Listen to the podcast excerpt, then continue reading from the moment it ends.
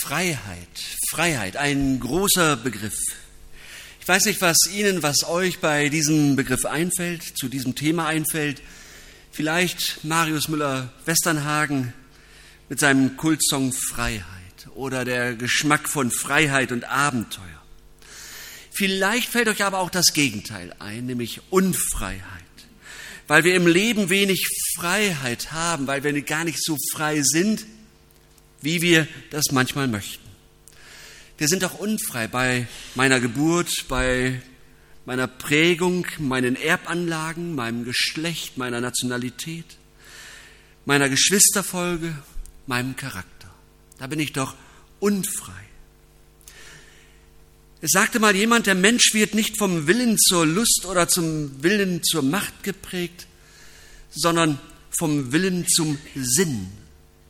Jeder Mensch braucht etwas, wofür er verantwortlich ist und jemanden, vor dem er verantwortlich ist.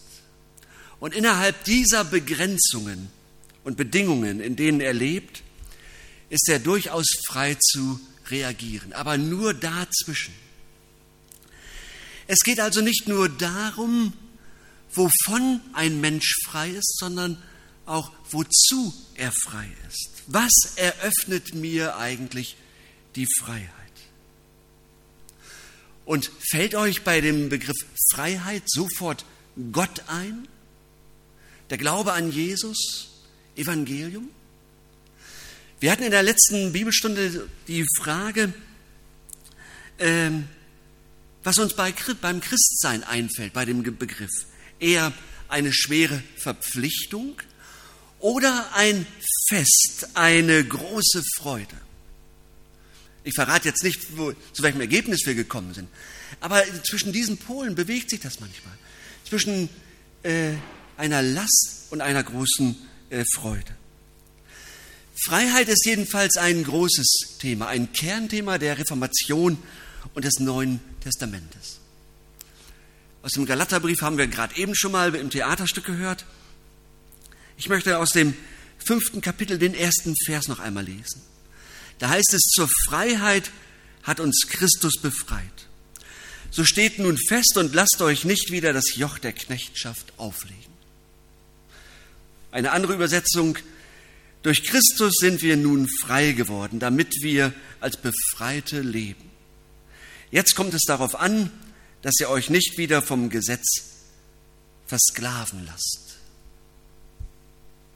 Christus hat uns zur Freiheit befreit dich und mich. Das ist ein Geschenk an uns, ein Geschenk, das aber immer auch gefährdet ist. Und Paulus benennt das hier ganz deutlich, dass wir die Freiheit in Jesus haben, aber dass sie immer wieder gefährdet ist, vielleicht manchmal auch unter einem frommen Deckmantel. Das klingt dann so gut und so einleuchtend, aber es macht das Leben dann doch wieder so eng. Und genauso war die Situation, bevor Martin Luther seinen, ich sag's mal, reformatorischen Durchbruch hatte. Also so diese Erkenntnis, was das Evangelium wirklich ist. Luther war ja ins äh, Kloster eingetreten und hoffte darauf, dort endlich auch die Lösungen für seine Lebensfragen zu, be zu bekommen. Und stattdessen erlebte er anderes. Ein Luther-Biograf schreibt es so, Luther erlebte, dass es nicht entscheidend war, ob ein Mönch im Kloster sein Soll erfüllte. Das stand außer Frage, das machte jeder, sondern mit wie viel Inbrunst und Vollkommenheit ein Mönch das machte. Zwischen den Brüdern herrschte sozusagen ein Wettbewerb, wer der frömmste Mönch überhaupt sei wer den besten Eindruck hinterließ. Es herrschte zwischen den Mönchen ein Leistungsprinzip. Jeder Mönch bewegte sich wie in einem Hamsterrad und Martin wollte der schnellste Hamster überhaupt sein. Und so schreibt er zum Beispiel zum Beten, ich hatte 14 Schutzheilige und an jedem Tag rief ich sie zweimal an. Einmal habe ich wegen Arbeitsüberlastung darauf verzichtet. Mitten in der Nacht brach, brach dann ein schreckliches Gewitter los. In Panik stand ich auf, verrichtete meine Gebete, die ich nachholen musste. Ich meinte nämlich, dass das Gewitter um meinetwillen ausgebrochen war. Ja, das war so die Denke. Ja, ich habe was getan und jetzt kommt das Schlimme. Und immer dieser fromme Leistungsdruck. Von Freiheit keine Spur, sondern von Knechtschaft, fromme Knechtschaft.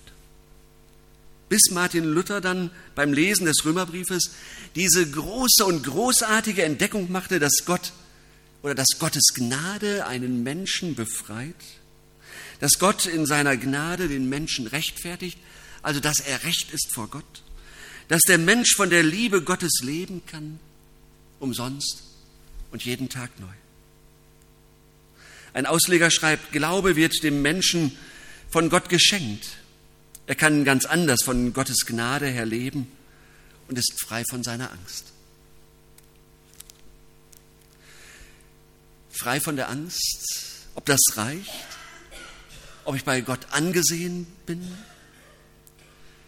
Frei von den, der ängstlichen Frage, werde ich Leben haben, komme ich in den Himmel. Dann zu hören, zu hören, wenn der Sohn frei macht, der ist wirklich frei. Diese Erkenntnis ließ Luther aufatmen, brachte Hoffnung in sein Leben hinein und schenkte ihm die Freiheit. Von daher nehmt das bitte schon einmal mit. Glaube wird dir von Gott umsonst geschenkt. Gott gönnt dir seine Gnade umsonst. Du darfst leben ohne Angst. Zur Freiheit hat uns Jesus befreit. Es ist eine Freiheit, die vieles schenkt und vieles ermöglicht. Zum Beispiel diese Freiheit, wir haben es gehört, auch vergeben zu können. Ich finde auch, das ist eine Freiheit. Ich kann vergeben. Aber auch, wir sind frei, zu unseren Grenzen und Fehlern zu stehen. Wir sind frei, Schuld zuzugeben und zu sagen, tatsächlich, diese Sache habe ich versaubeutelt, ja. Da, da habe ich etwas falsch gemacht. Das ging schief. Dazu sind wir frei und müssen nicht heucheln, verdrängen und verstecken. Luther hatte im Kloster erlebt, dass man äußerlich das ganze fromme Pensum ableisten und abliefern kann. Und alle nicken wohlgefällig. Aber innerlich, so schreibt er, innerlich war unser Herz voll Hass, voll Furcht, voll Unglauben und jeder musste sein Bündel von Heuchelei und Unzulänglichkeiten mit sich allein herumschleppen und verstecken. Nach außen wunderbar, nach innen ganz anders.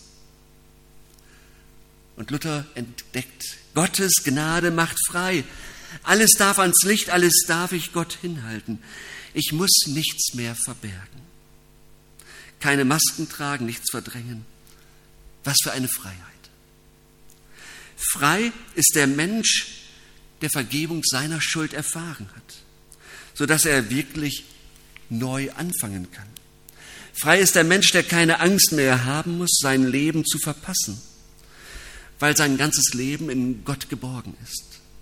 Und frei ist der Mensch dann, wenn er in seiner Freiheit sich einem anderen Menschen zuwenden kann. Und frei ist der Mensch, der seine eigenen Grenzen anerkennen kann, ohne darüber zu resignieren.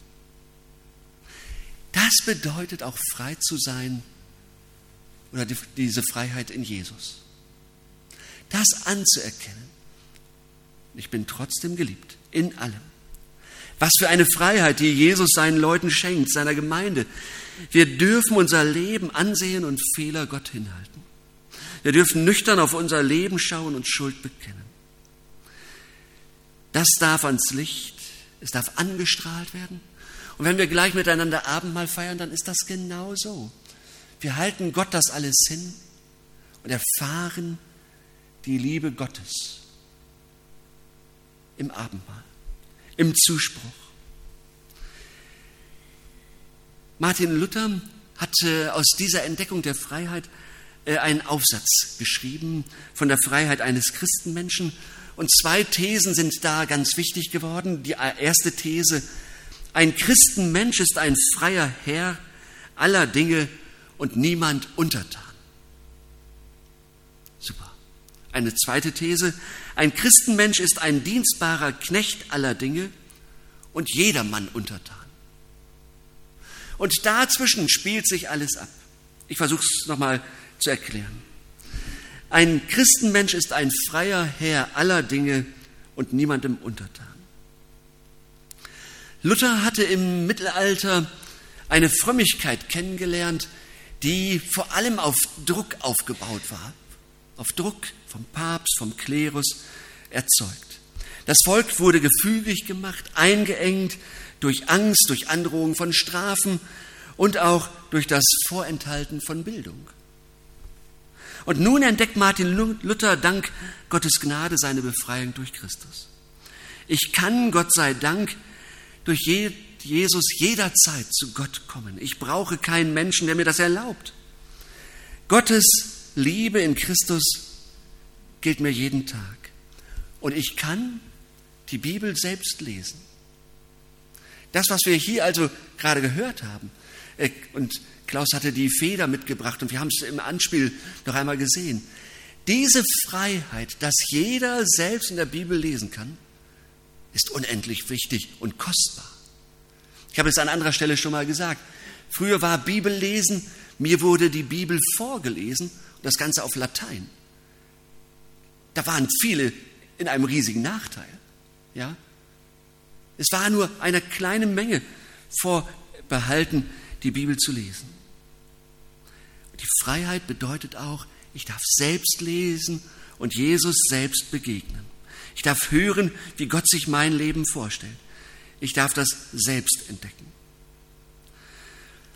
Diese Freiheit führte bei Martin Luther dazu, dass er innerlich so frei war, dass er vor dem Reichstag zu Worm stehen konnte und sagen konnte, hier stehe ich, ich kann nicht anders. Gegenüber dem Kaiser und dem Vertreter des Papstes, gegenüber den Fürsten des Landes konnte Luther in seiner Freiheit stehen bleiben und sagen, nein, ich widerrufe nicht. Ich bin frei und mein Gewissen ist gebunden an Gott. Das war die Einschränkung der Freiheit, ja? Aber er war so frei, dass er den Starken der damaligen Zeit entgegentreten konnte und sagen konnte, nein, das widerspricht dem Wort Gottes. Ja, auch wenn der, inner, der äußere Druck so zugenommen hat, hatte er die innere Freiheit. Wir entdecken das zum Beispiel bei verfolgten Christen. Da wird der Druck so stark von außen, und sie haben die innere Freiheit, weiter von Jesus zu erzählen, zu bekennen. Obwohl das für sie bedeutet, immer mehr äh, in die Defensive gedrängt zu werden, vielleicht sogar Gefängnis. Das ist die innere Freiheit, die Jesus schenkt. Ich darf zu dem stehen, was Jesus mir geschenkt hat. Angesichts äußerer Bedrohungen innerlich ein freier Mensch zu sein. Martin Luther hatte sich vor seiner reformatorischen Entdeckung genau, genau damit gequält. Er, es müsse oder er müsse doch alles richtig machen. Und als er dann entdeckt hatte, dass die Gnade Gottes in Christus ihm gilt, hat er auch die Freiheit entdeckt, sein Leben als Christenmensch frei zu gestalten.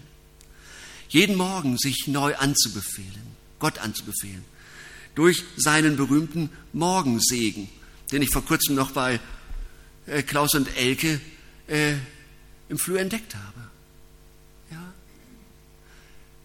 Einen Segen und sich neu dem lebendigen Gott anbefehlen und zu wissen, Gott ist für mich den ganzen Tag über ein freier Mensch. Ein Christenmensch ist ein freier Herr aller Dinge und niemandem untertan. Zweite These. Ein Christenmensch ist ein dienstbarer Knecht aller Dinge und jedermann untertan. wie das. Martin Luther hatte entdeckt, gute Werke, das Halten von Geboten, das haben die Menschen zu seiner Zeit doch immer nur für sich selber getan. Sie haben jedermann, jemandem geholfen, sie haben die Gebote geachtet, damit sie sich das selbst anrechnen konnten oder sie wussten, das rechnet Gott mir jetzt an. Schau her, das habe ich gemacht, ich kriege jetzt Pluspunkte. Und jetzt aber sagt Luther, weil ich Jesus habe, seine Gnade, wo mir nichts mehr fehlt, tue ich diese Dinge auch, aber aus einer anderen Motivation, nämlich aus der inneren Freiheit. Ich bin zutiefst beschenkt und jetzt kann ich auch fröhlich loslassen. Ich kann etwas geben, was mir gehört, weil ich es nicht krampfhaft festhalten muss. Ich darf etwas geben und mich dem anderen zuwenden. Und ich tue es aus Nächstenliebe für den anderen und nicht, um irgendwo noch einen Pluspunkt zu bekommen. Ich bin ganz frei zu dienen. Die Frage, was braucht mein Nächster? Was braucht meine Familie? Was braucht die Gesellschaft? Das ist plötzlich der neue Gedanke. Nicht mehr das Ich ist dann im, im Vordergrund, sondern was braucht mein Nächster? Für mich ist doch in Christus gesorgt. Ich brauche nichts mehr. Ich kann das, was Gott mir schenkt, geschenkt hat, jetzt anderen geben. Wie Gott mir, so ich dir. Was für eine Freiheit. Frei zum Dienen, weil es nicht mehr nur um mich geht. Ich kann jetzt darauf achten, dass auch bei anderen das Leben gemehrt wird, dass sie etwas von der Freiheit erleben, die ihr Leben unendlich reich machen wird. In diesem Sinne gilt es dann auch Gottes Gebote leben zu lernen. Nicht nur, weil ich etwas erreichen will, sondern, sondern weil ich schon alles habe. Das ist der Unterschied. Nicht nur, weil ich etwas erreichen will, sondern weil ich schon in Jesus alles habe. Der erste Satz der zehn Gebote, wenn man im Alten Testament liest, ich bin Yahweh, dein Gott, der dich aus Ägypten geführt hat, aus dem Sklavenhaus. Ich, Yahweh, also der Gottesname, der besagt, ich bin da, ich bin für dich, ich will dich, ich bin dein Gott, das heißt, die Beziehung ist schon geklärt. Ich bin dein Gott. Das steht schon fest. Und ich habe dich aus der Sklaverei in die Freiheit geführt. Auch das steht fest. Und das bekommst du geschenkt. Das Thema der Freiheit ist das Thema des Volkes Israel. Wir haben einen Gott, der uns befreit hat. Leben wir doch nicht unter unseren Möglichkeiten machen wir uns das Leben doch nicht gegenseitig schwer. Seien wir achtsam, wenn etwas gesetzlich gefordert wird. Seien wir achtsam, wenn so etwas in, ein, in unsere Gemeinde vielleicht Einzug halten sollte. Es gibt einen Unterschied zwischen gesetzlich und Gesetz, ist klar. Aber wenn jemand gesetzlich wird, dann sagen wir, und hier ist Jesus, der mich frei gemacht hat. Und wenn ich etwas tue, dann deshalb, weil ich so unendlich beschenkt bin, weil ich frei bin. Wir handeln also nicht, um etwas zu erwerben, sondern um das Schöne, das Gott uns, mir und dir schenkt und uns gönnt, so zu gestalten, dass es wächst, zum Leben führt und Menschen auferbaut werden. Das ist Jesus, an den wir glauben, der uns die Freiheit gegeben hat Vielleicht ist das für uns schon so eingängig. Für Luther war das der Hammer schlechthin. Das zu begreifen. Ich muss nicht mehr im Hamsterrad bis ans Lebensende unterwegs sein, um mir die Meilen oder die Meter zu erarbeiten, die Gott mir dann anrechnet, sondern raus aus dem Hamsterrad und leben, so wie Jesus sich das vorstellt. Amen.